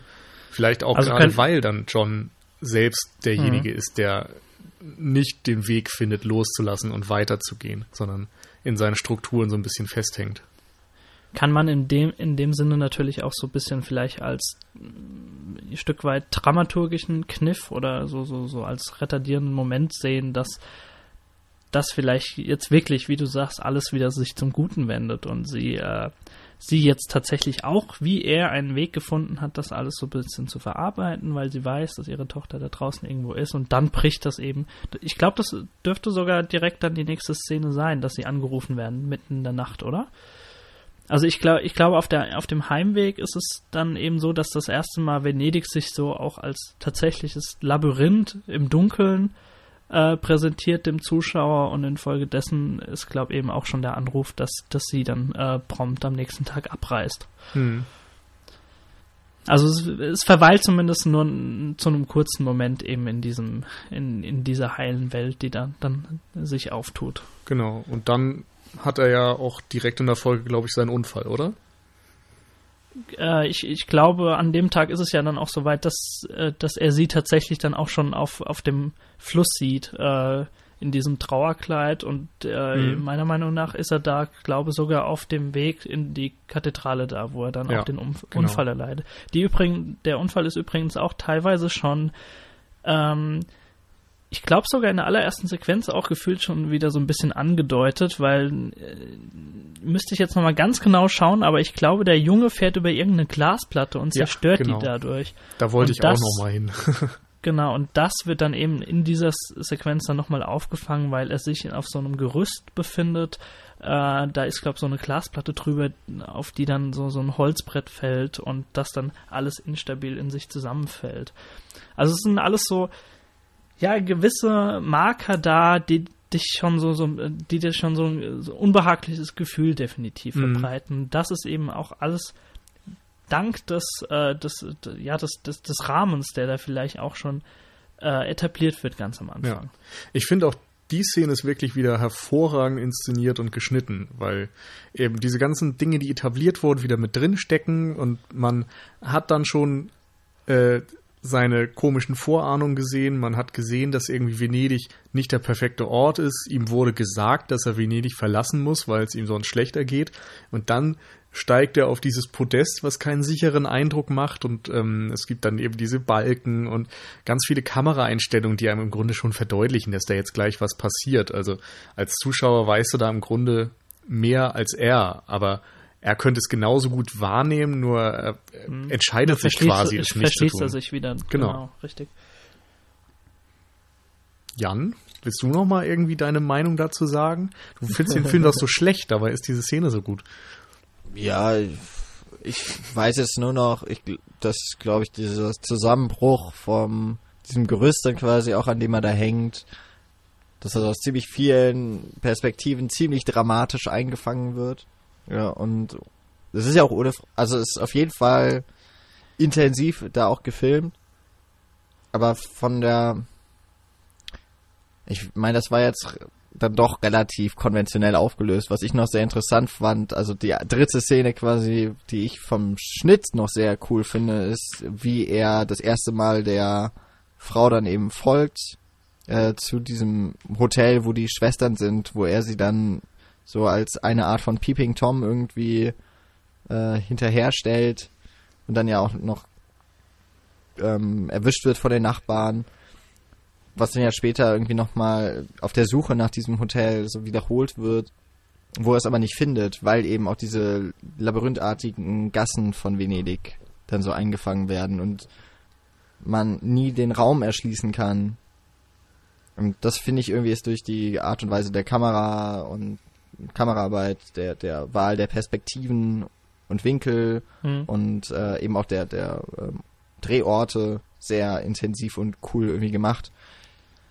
Diese Sache, auf jeden Fall ähm, in der Kirche da, wo er da auch noch das Mosaik jetzt zusammensetzen möchte äh, und alles zusammenfällt, ist ja auch so dieser Kontrast ist, war mir auch von Anfang an klar, dass er jetzt gleich was passiert. Eigentlich hätte ich es auch schon viel früher irgendwie erwartet, dass er irgendwo vorher stürzt und dann ist es eben auf sehr viele Arten und Weisen so mit diesen mit diesen Verweisen oder vielleicht auch mit den Zurückverweisen, wie nennt man denn das dann?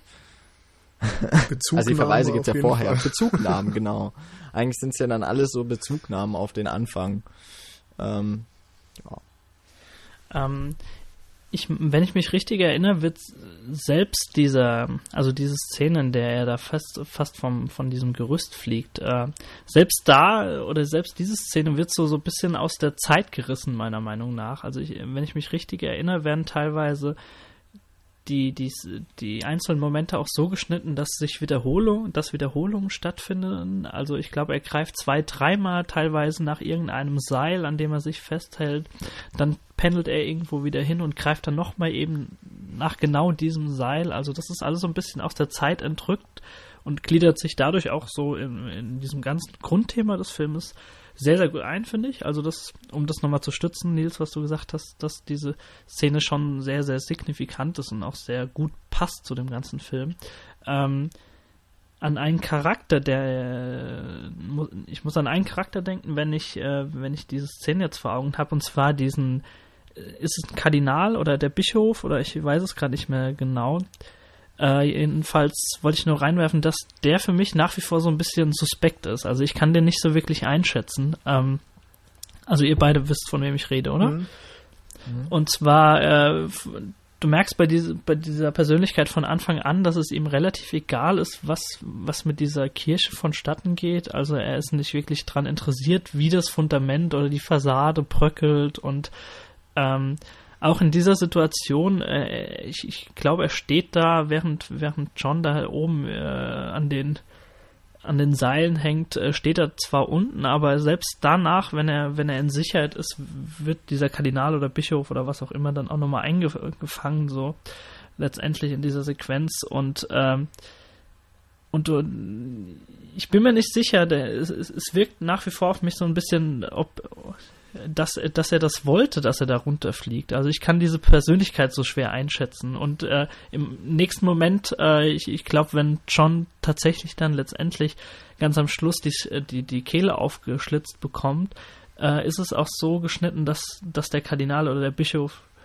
ähm, ja, dass der nachts aufwacht. Also ich hatte da sogar wiederum das Gefühl, dass er vielleicht auch diese Gabe hat und irgendwie gespürt hat, dass gerade was passiert ist. Also ich finde ihn sehr, sehr, ich kann den nicht richtig einordnen, diesen Charakter. Hm. Aber ist auch jetzt nur so ein kleines Problem ja. am Rande, das mich so ein bisschen rausgerissen hat aus dem Ganzen. Also ich würde dir zustimmen, dass man den nicht so ganz einschätzen kann. Mich hat es jetzt nicht rausgerissen. Ich würde es aber so ein bisschen mit ähm, dem Polizei, ich weiß nicht, ob es der Polizeichef oder einfach nur ein Ja, Kommissar stimmt, der ist, ist auch so ein bisschen skurril, ne? Auch was ja, der ist auch teilweise. irgendwie einem, also er glaubt ja dem John nicht wirklich, deswegen setzt ja, er erstmal ja. einen seiner Polizisten dann darauf an, ihn zu verfolgen. Aber man hat so das Gefühl, das wäre so eine Art von Hitchcock irgendwie Element, ähm, dass der Unschuldige verfolgt wird und die Institutionen, die eigentlich jetzt zur, zur Sicherstellung oder zur Wahrung so, also feste Institutionen einfach sein sollen, dass die einfach nicht ähm, nicht in der Lage sind, irgendwie ihrem ihrem Job zu machen oder die ähm, ja die die aus die dass die aus ihrer Rolle eigentlich so ein bisschen rausfallen, weil sie immer das Falsche entscheiden. Und so ein bisschen habe ich dann mhm. auch da das Gefühl. Ich weiß jetzt nicht, ob es noch irgendwen gibt, den äh, der so einer Institution wie der Kirche oder der Polizei zuzuordnen wäre. Im Grunde, es gibt noch den Lehrer, glaube ich, von, oder den, den Aufseher von dem Jungen, der im Internat ist, der ja auch nicht so richtig zur Potte kommt, wenn es darum geht, zu erzählen, was überhaupt los ja, ist. Stimmt. Und irgendwie alle die Leute, die also eigentlich für etwas wirklich verantwortlich wären, versagen so ein bisschen in ihrer Ausübung der Rolle. Hm. hm. Ich finde, das spiegelt auch nochmal so ein bisschen wieder die Weltsicht von Donald Sutherlands Charakter, weil der fühlt sich ja da in dem Moment irgendwie verfolgt, der hat keine Ahnung, was da abgeht, aber merkt, dass irgendwas im Busch ist. Und auf einmal kommen diese ganzen Gestalten, die irgendwie zwielichtige Eindrücke machen. Und weiß ich nicht, ich habe gerade noch an den Portier gedacht, den Hoteltypen da, der dann irgendwann auch einfach nicht da ist, als äh, John auf der Suche nach Laura ist. Und dann findet er ja irgendwen, glaube ich, der ihm da noch weiterhelfen kann, aber ähm, den eigentlichen älteren Mann da, den findet er ja irgendwie nicht. Und so läuft es da irgendwie ständig. Also er kommt ständig zu Leuten, von denen er etwas möchte, die ihm nicht weiterhelfen können, die nicht auffindbar sind oder die irgendwelche merkwürdigen Fehler begehen, sodass er ständig völlig auf sich alleine gestellt ist. Und das Ganze gilt ja dann auch noch für die beiden Schwestern und für seine Ehefrau, von denen er irgendwie auch den Eindruck hat, dass sie nicht so ganz zurechnungsfähig sind. Ich würde mal aufs Ende zu sprechen kommen wollen, weil das lässt mich einfach, also das hat mich wirklich auf dem kalten oder auf dem falschen Fuß erwischt. Und ich finde es auch nach wie vor ein bisschen seltsam, wie dann letztlich John irgendwie zu Tode kommt. Also, dass er dieses Mädchen, also vermeintliche Mädchen im roten, in der roten Jacke mit auch der roten Kapuze zu sehen ist, die Christine gleicht. Er folgt ihr, glaubt ja auch, sie würde verfolgt werden. Und dann stellt sich diese, dieses Mädchen als eine alte Frau, als Gnom oder sowas heraus mit hm. Messer und attackiert ihn einfach so an irgendeinem Ort und er stirbt. Und das wird irgendwie dann noch so ein bisschen damit zusammengebracht, dass ja im Hintergrund dieser eigentlichen Geschichte noch in Venedig ein Serienmörder Diese Mordserie steht, ne? Genau. Hm. Und äh, das habe ich das Gefühl, dass das in Verbindung gebracht wird, dass also dieser Gnom jetzt der Serienmörder sein soll. Weil es wurde ja etabliert vorher und es ist also in dieser Filmwelt irgendwie existent, dass es da ein Serienmörder ist. Und es geschieht nun mal ein Mord. Und ich fand, das war so ein billiges Ende dafür, dass eigentlich also es sollte natürlich darauf hinauslaufen, das war mir schon bewusst, dass er seine eigene, dass er seinen eigenen Tod irgendwie vorhersieht, weil ja letztlich diese, die Farbe, die sich im Dia so aufgelöst hat oder die so verschwommen ist, hat ja dann diese Bewegung des Blutes eingenommen, dass er dann eben auch, wenn er, wenn seine Kehle aufgeschlitzt ist, äh, dann nochmal wiederkehrt. Also wirklich so eine große Klammer vom Anfang zum Ende. Und eben auch die Vorsehung seiner eigenen Beerdigung. Aber ich fand das sehr billig gemacht und da hatte ich wirklich so das Gefühl, okay, dieser, diese gesamte Geschichte hat wirklich so das Niveau eines mittelprächtigen Groschenromans. Und ich hm. konnte das Harte wirklich nicht, also ich konnte es auch nicht ernst nehmen. Also ich finde eigentlich, dass da alle Fäden schön zusammengebracht wurden. Also du hast ja gesagt, das Dia am Anfang zeigt im Grunde alles. Es zeigt in dieser Kirche rechts diese Frau oder den Gnom im Mantel und daraus wird das Blut und so weiter. Und das Wasser ist drin, also diese ganzen Elemente. Und im Endeffekt stellt er in dem Moment fest, dass es, ja, was er da eigentlich gesehen hat und die, eben die Moral der Geschichte, dass er diese Vorhersehung hat. Ähm, zusätzlich wird aufgegriffen, dass er eben mehrfach die Möglichkeit hatte, seinem Schicksal zu entgehen. Entweder wenn er seine Gabe angenommen hätte und verstanden hätte, aber dem ist er immer wieder ausgewichen, oder wenn er eben nicht mehr seiner Tochter quasi hinterherhängen würde. Wenn er wie seine Frau quasi so eine Art Abschluss gefunden hätte, dann wäre auch nichts passiert. Aber dadurch, dass er seine Trauer noch nicht bewältigt hat, läuft er dann dieser Figur in Rot hinterher und besiegelt im Grunde so sein eigenes Ende. Und das finde ich sehr gut. Habe jetzt auch ehrlich gesagt nicht so extrem die Schlüsse gezogen, dass dieses Frauen-Gnomenwesen der Serienmörder sein muss. Also ich glaube, abgesehen davon, dass sie ihn umbringt, gibt es da auch keine Anzeichen, oder? Ähm, ich bin mir nicht sicher. Also da, ihr dürft nicht diesen Mann vergessen, der äh, letztendlich auch der diesen diesem Gnom äh, hinterherläuft. Ähm, ich meine, der läuft auch aus irgendeinem Haus heraus und, und ruft auch schon, dass es irgendwie gefährlich ist und dass, äh, dass sie ja verrückt ist, oder? Verrückt und psychopathisch ist und man äh, ihr nicht trauen darf. Und du weißt da zu dem Zeitpunkt ja noch gar nicht, von wem er redet. Also ähm, ich, ich, glaube, er find, befindet sich so gefühlt zwischen, zwischen John und Laura, die äh, letztendlich ja dann auch bei den beiden Damen aufschlägt und äh, ihrem Mann dann hinterherhetzt. Ähm, also von daher gibt es schon Andeutungen, dass, äh, dass er sich vielleicht gerade in eine Situation begibt, die für ihn definitiv nicht von Vorteil ist und dass es sich dabei sicherlich nicht um seine Tochter handelt. Hm, ähm, klar. Bezüglich dem Ganzen würde ich mich vielleicht so ein bisschen, wenn man eure zwei Meinungen nimmt, so ein bisschen zwischen den Stühlen positionieren. Ähm, ich finde es zumindest, also ich finde es sehr, sehr schlüssig, wie das alles auf, äh, zusammengeführt wird am Ende. Ich finde es ein bisschen, ich finde die Situation ein bisschen abstrus, wie es dazu kommt, weil ähm, ja, äh, John letztendlich dann auch bei den beiden Frauen landet äh, und ich glaube, die, die Blinde hat dann irgendwie einen Anfall und äh, er wird weggeschickt und zehn Sekunden später sagt sie aber, hol ihn bloß wieder zurück, ansonsten gibt es ein Unglück, aber dann ist er dann auch schon wieder weg und drei Minuten später schlägt seine Frau dort auf und äh, weil, also die, die Dame sollte, also die, ihre Schwester sollte ihn ja zurückholen, aber dann hat sie plötzlich nur seine Frau gefunden, die da auch auf einmal rumirrt und die ihm dann hinterherjagt. Und also ich fand die Situation und wie es dann letztendlich auch zu, in dieser, in dieser blutigen Lache da kulminiert, so ein bisschen, ähm, fand ich ein bisschen abstrus, deswegen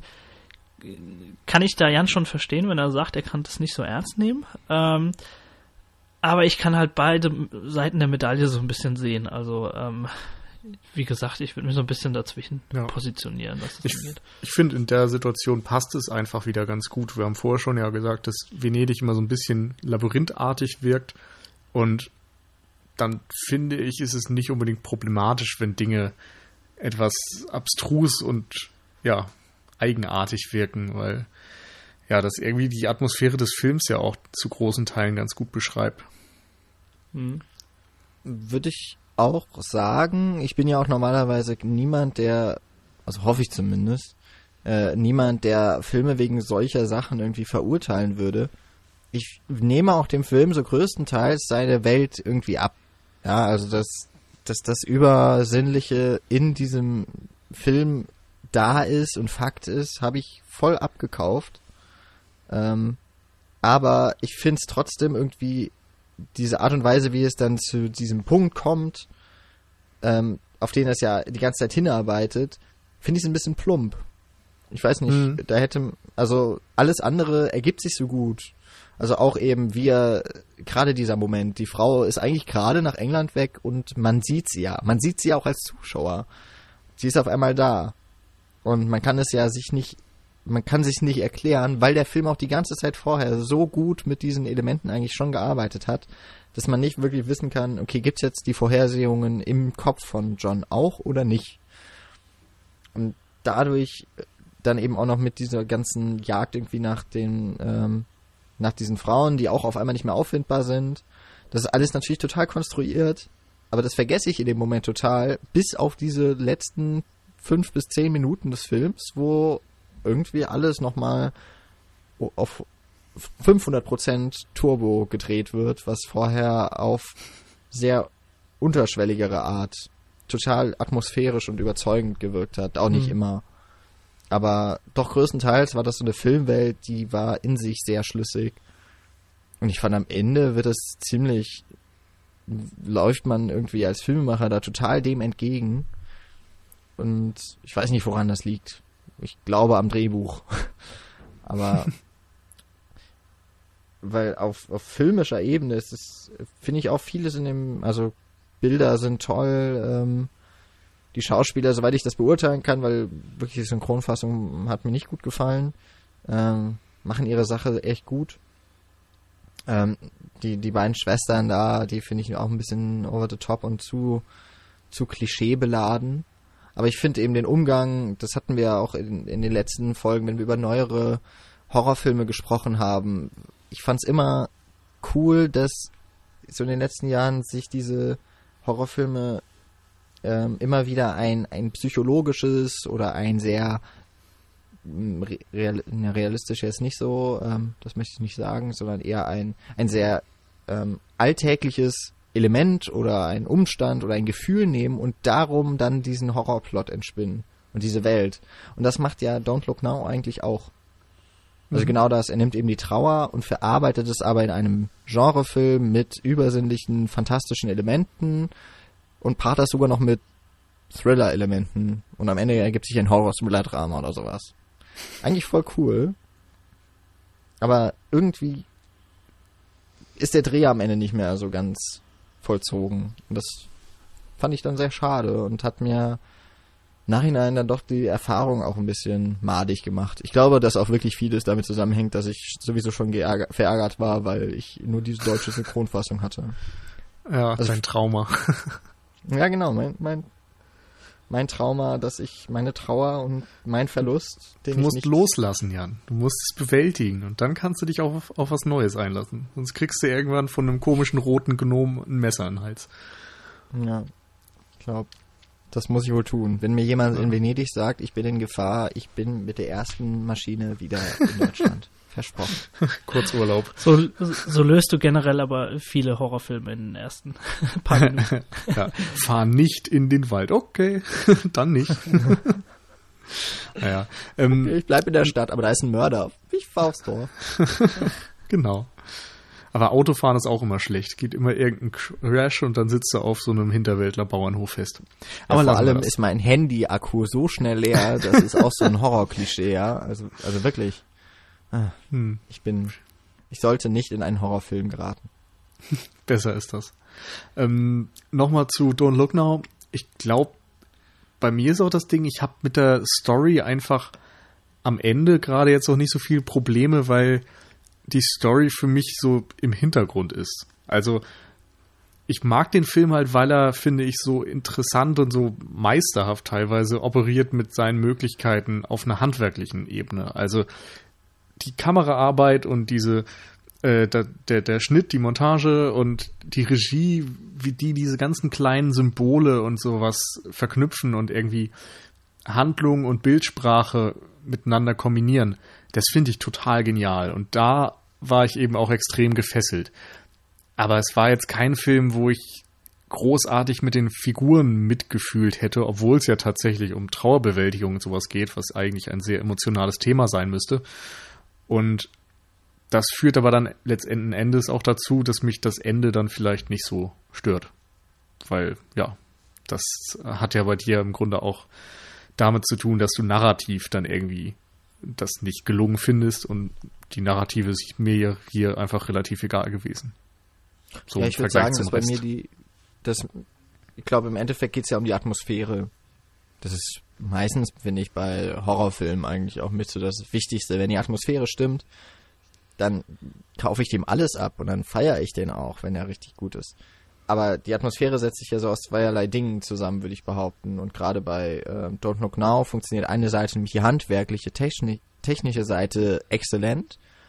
Und auf der anderen Seite muss aber eben meiner Meinung nach auch noch die Handlung so weit stimmen, dass dieser Schein der Atmosphäre nicht oder dass er gewahrt bleibt.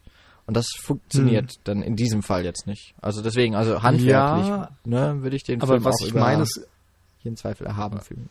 Ja, was ich meine ist aber eben auch weniger die Atmosphäre, die zwar auch in vielen Szenen sehr gut ist, aber einfach ja diese Verknüpfung von Elementen. Also wie eben die Farbe Rot und das Element des Wassers und zerbrechende Scheiben und sowas, wie die immer wieder miteinander in Verbindung gesetzt werden, den kompletten Film über und damit dann eben auch wieder das, die, diese Hauptaussage oder den Kern der Handlung spiegeln. Das ist es, finde ich, was den Film ausmacht. Und die Atmosphäre ist da dann auch eher noch sekundär für mich. Kann ich mitleben. Okay. Sehr gut. Gut, haben wir dann ansonsten noch irgendwelche Punkte, äh, die euch auf der Seele brennen? Noch eine kleine Anmerkung. Wir hatten ja vorhin noch so von Filmen gesprochen, die vielleicht von Don Lucknow inspiriert sind oder sogar definitiv. Und ich würde da noch Brücke sehen und sterben in den Raum schmeißen, der ja auch so ein bisschen Brücke als äh, ja fast Fegefeuer inszeniert, so als diese Zwischenstation für Colin Farrell als Profikiller, der auch ein Trauma zu bewältigen hat. Und auch dort wird die Stadt auf eine ähnliche Art und Weise in ähm, Szene gesetzt und am Ende gibt es ja auch noch ja, dieses komische. Fungiert auch so ein bisschen auch als Charakter fast schon, ne? Brügge, ja, genau. Und am Ende gibt es da auch noch irgendein Theaterstück mit komischen roten Gnomen, glaube ich. Also. Boah. Ja.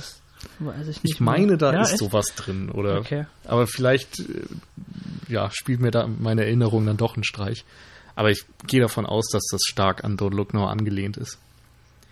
Ja, würde ich zustimmen. Ich glaube, da gibt es ja auch diese äh, Erinnerungssequenz an den Mord, den er, der da eben auch fehlgeschlagen, er ist ja nicht wirklich fehlgeschlagen, bei dem noch mhm. das Kind daneben. Ha, Spoiler für Brügge sehen und sterben. Ich habe extra also nicht gespoilert, das, ne? Danke. Ja, okay, aber auf jeden Fall, das wird auch so reingeschnitten. Äh, das erinnert zumindest an die Montageart von Don't Look Now. Mhm. Ja, und ansonsten weiß ich nicht. Ich habe das Gefühl, Don't Look Now ist einfach ein Film, der vielleicht auch noch mehr für Filmschaffende ist als für Zuschauer.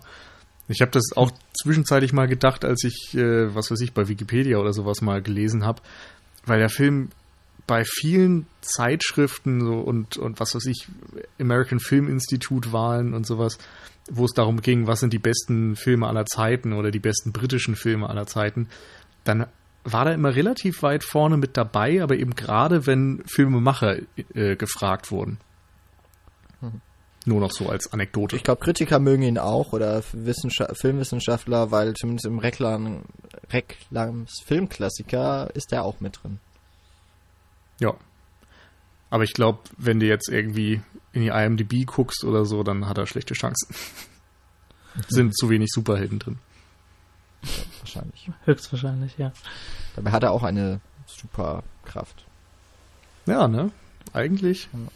Müssen wir mal an Christian und Arne herangehen und sagen, hier, guckt euch nochmal Don't Look Now an. Ist das nicht für Superhelden-Genre voll interessant? Ein Superheld, der seine Superkraft negiert und einfach nicht wahrhaben möchte? Also ganz ehrlich, da sollte man mal einen Film auf der Basis draus machen. Das wäre ziemlich geil. Ja. Also, liebe Filmemacher da draußen, ihr habt's gehört. Wir haben euch jetzt hier eine Aufgabe gestellt. Und Copyright drauf. Ja, aber wir besprechen es dann auch. genau. Gut. Also ich wäre für meinen Teil durch. Ja, fertig, oder? Ich schließe mich an. Wunderbar. Dann schließen wir hiermit den filmischen und podcastischen Horror Oktober 2016 bei der Cinecouch. Ihr habt nach Erscheinen dieser Folge noch ein paar Tage Zeit, ähm, die noch nicht gesehenen Filme aufzuholen.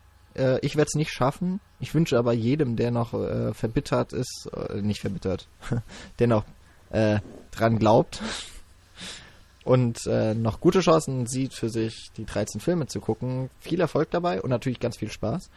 Ähm, die Auslosung, genau, wird dann in den nächsten Tagen stattfinden und vielleicht wird schon in der nächsten Folge verkündet, wer gewonnen, obwohl 21 Namen. Vielleicht nehmen wir eine extra Folge auf. vielleicht nehmen wir eine extra Folge auf. Nee, ja, wahrscheinlich wird es äh, in einem Blogartikel dann stehen, Anfang November. Genau, ansonsten, wenn ihr selbst gewonnen habt, äh, kriegt ihr natürlich dann auch eine, eine Nachricht noch von uns. Ähm, also entweder findet ihr euch dann in, in Blogform dort wieder oder eben dann per äh, Direktmessage oder so. Ja, irgendwas kriegen wir. Direktmessage. Gute Überleitung. Wir sind nämlich auf Twitter. Da würdet ihr zum Beispiel eine Direct Message von uns erhalten. Ähm, soweit wir uns gegenseitig folgen, glaube ich. Anders geht das ja wohl nicht. Ähm, Ansonsten sind wir noch auf Facebook, dort könnt ihr uns gerne liken. Ähm, auch diese Folge beispielsweise, wenn wir dann den Post dazu gemacht haben. Ähm, oder auch kommentieren, wenn eure Meinungen und Interpretationen ganz weit von denen abweichen, die wir hier vorangebracht haben. Oder ihr sagt, äh, warum hat der Paul gefehlt? Der hätte den Film viel besser besprochen als der Jan, der den Film gesehen hat, aber nicht versteht. Der Paul hätte ihn wenigstens nicht geguckt. Ähm, und so weiter. Dann äh, kommentiert gerne. Ansonsten auf unserer Seite cinecouch.net findet ihr diese und alle weiteren Folgen und auch den Horror Oktober und vieles mehr. Ähm, und auf iTunes könnt ihr uns gerne abonnieren, falls es noch nicht getan, und bewerten, falls noch nicht getan, und auch kommentieren, wenn ihr das möchtet. Ja, und zu guter Letzt dürft ihr uns natürlich noch mit monetären Spenden jederzeit äh, zuschütten, entweder über die Plattform Flatter oder Patreon oder auch mit anonymer oder nicht anonymer Spende via PayPal. Also wir sind auf alle Eventualitäten vorbereitet. Ich hoffe, ihr auch. Ich äh, ja, hoffe, ihr hattet viel Spaß mit der Folge und mit dem Oktober. Ja, und dann hören wir uns vielleicht nächste Woche wieder, wenn wir dann mal keinen Horrorfilm besprechen. Man mag es kaum glauben. Bis dahin also noch restliches gutes Gruseln und viel Spaß beim Filmeschauen. Bis demnächst. Ciao, ciao. Ciao.